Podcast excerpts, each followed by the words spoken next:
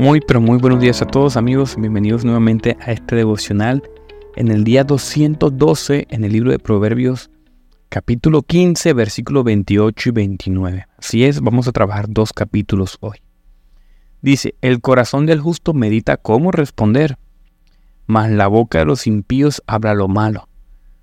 El Señor está lejos de los impíos, pero escucha la oración de los justos. Entonces, miren las consecuencias. Estos proverbios son Así se hace, esas son las consecuencias. Eh, este par de proverbios. Entonces dice el primero que el corazón del justo medita cómo responder, es prudente, como bien enseñan los proverbios. Algo que yo he aprendido los proverbios, amigos, y últimamente en mis relaciones interpersonales, en un prematrimonial que estoy haciendo, en diálogos, es con mis amigos también, es que he aprendido que últimamente, como bien proverbio nos ha dicho, el relacionarse bien y el buen uso del lenguaje es crucial. La comunicación es crucial. Hay un libro que se llama también El matrimonio que agrada, a Dios, por ejemplo. Amigos, hay un capítulo específico para la comunicación. Eh, estoy también como una especie prematrimonial extra con mi amiga Alejandra Sura, una consejera bíblica al Westminster. Comunicación, la primera clase una masterclass de comunicación, o sea, que para comunicarse de manera más precisa y relacionarse bien, es por la comunicación donde tenemos éxito o fracaso. Repito, es por la comunicación por donde nosotros tenemos éxito o un fracaso estrepitoso. Claro, la mayoría de problemas se dan por no comunicarnos bien. Así que amigo, Cultiva una mente reflexiva, porque dice la palabra que el justo medita bien cómo hablar, cómo responder. Pero el impío que entendemos y hemos estudiado acá, que es la persona que literalmente hace las cosas contrarias al Señor, habla lo malo. Y después dice la segunda parte, y el Señor está lejos de esos que hablan lo malo, de esos impíos. Pero escucha la oración de lo justo. Hasta para comunicarnos con Dios hay que saber orar. Uno tiene que aprender a orar también. Hay gente que no ora, saben, hay cristianos que generalmente no ora. A mí me costaba mucho, me costó años aprender a orar. Uy, cuando no sé si les pasa a ustedes que me ponían en público a orar, dale amigos, yo me hacía pelota. O sea, me hacía un ocho ahí. Yo decía dos, tres cositas y ya. Ahí se miraba mi condición espiritual. Ahí se ve, ahí se ve la condición espiritual de uno.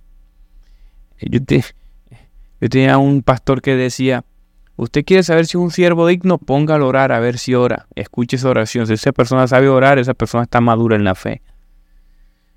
Yo diría que mi relación con Dios no depende de mi capacidad de orar, pero sí habla mucho de cómo yo estoy comunicando. Mientras más madura sea mi oración, quiere decir que más oro y más leo la palabra del Señor. Y yo sé si alguien está leyendo o está leyendo la Biblia porque ora. Yo le digo a alguien, está orando, ora, y le voy a la oración. Si no sabe orar, esa persona ni siquiera sabe leer la Biblia. Pero también tengo unos amigos que están en un proceso de crecimiento y a medida que han pasado los, los, días, han mejorado su oración. Así que hoy quiero que reflexionemos en ello, que reflexiones tú en eso, en cómo está tu lenguaje, cómo comunicas. En tu lenguaje está todo, todo amigos, todo, créeme. Por favor, tenlo muy en cuenta, las cosas que dices, una pausa, cultiva una boca medida, prudente. Si eres extrovertido como, como yo, por ejemplo, yo tengo un problema de que a veces hablo demasiado y todo el tiempo estoy chisteando y a veces no todos los chistes me salen bien. Yo tengo que cerrar el piquito un poquito más. Así que mis queridos hermanos, hoy les traigo un ejemplo de una oración bien buena que fue respondida por Dios. ¿Quieres ver dónde hay una oración respondida por Dios? Ve a Nehemías capítulo 1. Imagínate que Nehemías escuchó eh, noticias del pueblo judío que estaba mal, sin murallas, estaba sufriendo, padeciendo incendios, mejor dicho, estaba siendo derribada. Dice el versículo, capítulo 1, versículo 4, cuando oí estas palabras me senté y lloré. Cuánto amaba a Nehemías a su pueblo. Hice duelo por algunos días, imagínate, afligido por unos días como si se le hubiese muerto alguien, y ayuné y lloré delante del Dios de los cielos y dije, mira este modelo de oración, mira la oración de este justo, El tipo meditó cinco días. Dice el proverbio del día, el justo de corazón medita cómo responder. El cristiano medita cómo orar. Ese tipo duró algunos días de duelo. Ayunó y después oró. Y dijo, te ruego Jehová, Dios de los cielos, fuerte, grande y temible, que guarda el pacto y la misericordia a los que le aman y guardan sus mandamientos. Le glorificó primero. Versículo 6. Esté ahora atento tu oído y abierto tus ojos para oír la oración de tu siervo, que hago delante, ahora delante de ti día y noche, por los hijos de Israel tus siervos, y confieso los pecados de los hijos de Israel que hemos cometido contra ti. Sí, yo y la casa de mi padre hemos pecado pidió perdón. Versículo 7. En extremo nos hemos corrompido contra ti y no hemos guardado los mandamientos y estatutos y preceptos que diste a, y preceptos que diste a, a Moisés tu siervo. 8. Ahora acuérdate de la palabra que diste Moisés tu siervo. Se arrepintió y después citó la Biblia. Dos puntos. Si vosotros pecareis, yo los dispersaré por los pueblos, pero si los volviereis a mí, los guardaré y guardaré mis mandamientos, y los pusieses por obra, aun vuestra dispersión fuera del extremo de los cielos, ahí los recogeré y os traeré al lugar que escogí para habitar ahí en mi nombre. Citó la Biblia. 10. Ellos pues son tus siervos y tu pueblo, los cuales redimiste con gran poder y con tu mano poderosa. Te ruego, Jehová, esté ahora atento tu oído a la oración de tu siervo y a la oración de tus siervos, quienes desean reverenciar tu nombre concede buen éxito a tu siervo y ustedes conocen un poco la historia, si no se la resumo rapidito.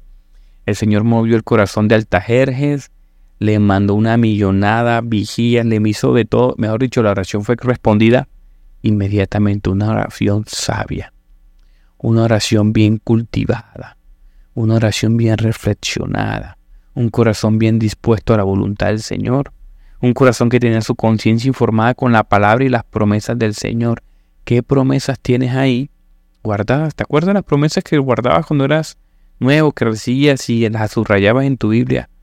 Ora por ellas. Medita en ellas. Mira lo que dice el proverbio del día. El Señor escucha la oración de los justos. ¿O tú crees que tu oración no puede cambiar el rumbo de las cosas? No es tu oración el que cambia el rumbo de las cosas, es la misericordia de Dios, pero a Dios le place poner un deseo a veces en tu corazón para orar por los planes que Él ya estableció. Y también responde, aunque esto es un misterio, también responde la oración de sus siervos para hacer acciones. La oración tiene poder. Como bien nos enseñaron nuestros, yo por ejemplo que tengo una tradición pentecostal, a mí me enseñaron a orar, que la oración tenía poder y que la oración cambiaba y que la oración del enfermo sanaba. Y yo le voy a decir una cosa, yo sospecho, va a sonar escandaloso, pero yo sospecho que tengo el don de sanidad y yo he sido irresponsable. Ahora estoy orando más por sanidad. Y en algún momento tendré la oportunidad de ir a clínica, sacar un espacio para ir a orar por enfermos, pero yo sospecho que tengo el don de sanidad, así como lo están oyendo. Debería orar más, ¿verdad? Ahora, ¿qué dones tienes tú? ¿Cuánto oras tú? ¿Oras? Al menos. Medita en esas dos cosas hoy, en cuidar tus palabras y en orar bien con tu conciencia informada. Esas son las dos cosas que creo que nos habla el Señor en esta mañana, amigos, esta, este día. Así que gracias, Señor, nuevamente. Oramos a ti, Padre, por esta palabra que nos has traído fresca. Que toque nuestro corazón, Señor, y nos ayude a ser más prudentes en nuestras relaciones, en nuestra forma de expresarnos, en nuestra forma de comunicarnos, Señor. Yo te pido de manera especial por mis hermanos que escuchan este devocional que tienen sus matrimonios destrozados, sus relaciones destrozadas, sus amistades y relaciones familiares destrozadas. Señor, es a través del lenguaje, a través del perdón, es a través del diálogo que podemos nosotros vivir en paz con nosotros. Ayúdanos a ser más prudentes y más sabios, a cultivar la mente para nosotros saber cuándo hablar, cómo hablar, en qué momento hablar y cómo orar, como aprendíamos al final de este devocional. Gracias Señor por este día. En el nombre de Jesús lo ponemos. Amén